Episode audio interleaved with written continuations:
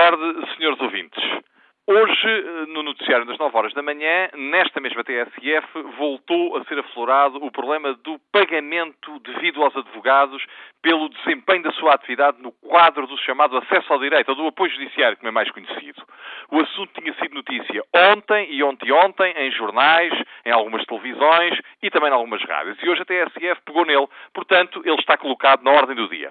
Este assunto entrou uma vez mais no nosso cotidiano pelo prisma do patológico dizendo-se, em jeito de ameaça, que os advogados iriam recusar-se a exercer a sua atividade no quadro deste apoio judiciário por não verem pagos os seus serviços. É necessário, quanto a isto, dizer três ou quatro coisas muito rápidas.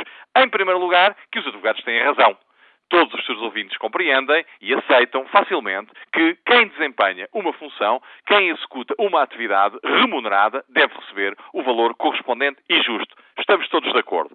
Em segundo lugar, que esta função que a advocacia exerce a favor dos portugueses deve ser naturalmente exaltada e sublinhada. Ao fim e ao cabo, o que o Estado português faz é dizer o seguinte aos cidadãos: minhas senhoras e meus senhores, quem não tiver possibilidades económicas de contratar um advogado e fizer prova dessa insuficiência económica, pode ficar tranquilo que o próprio Estado se encarregará de o fazer, ou seja, de o pagar. E como é que isso acontece? A Ordem dos Advogados, uma vez notificada pela Segurança Social de que determinada pessoa não tem dinheiro para contratar um advogado e que necessita dele para propor uma ação, para contestar uma ação, a Ordem dos Advogados dizia nomeia esse advogado. Falo para propor ações, para contestar ações já propostas, mas também o faz para escalas que funcionam junto de tribunais criminais, nomeadamente, para todos aqueles sítios onde é necessário que haja assistência jurídica a pessoas com dificuldades económicas. E fazemos-lo com muito gosto e com muito orgulho. Por isso, digo daqui aos portugueses, não vamos deixar de o fazer. Vamos exigir do Estado o cumprimento dos seus objetivos, mas não vamos deixar ninguém desprotegido por falta de rendimentos e falta de possibilidades de contratar um advogado.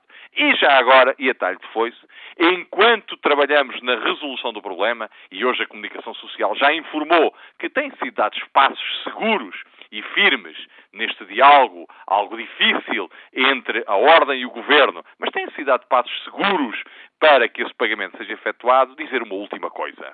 Sempre que se fala de patrocínio oficioso, de defesas oficiosas, procura associar-se à ideia de que ele é mau, é feito de forma negligente. Ora, isso é um mito, é uma falsidade, é uma mentira.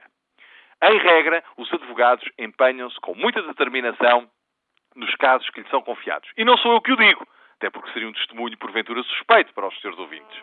Quem o diz são os cidadãos que, inquiridos por um inquérito, passe o pleonasmo e a redundância, organizado pela própria Ordem dos Advogados, vêm afirmar maciçamente que estão satisfeitos com o trabalho prestado. Portanto, cada um assume as responsabilidades, o Estado as suas, a Ordem as suas e as coisas continuarão a ocorrer assim, porque é assim que devem correr, apoiando todos os que podem e, sobretudo, os que não podem. Muito boa tarde.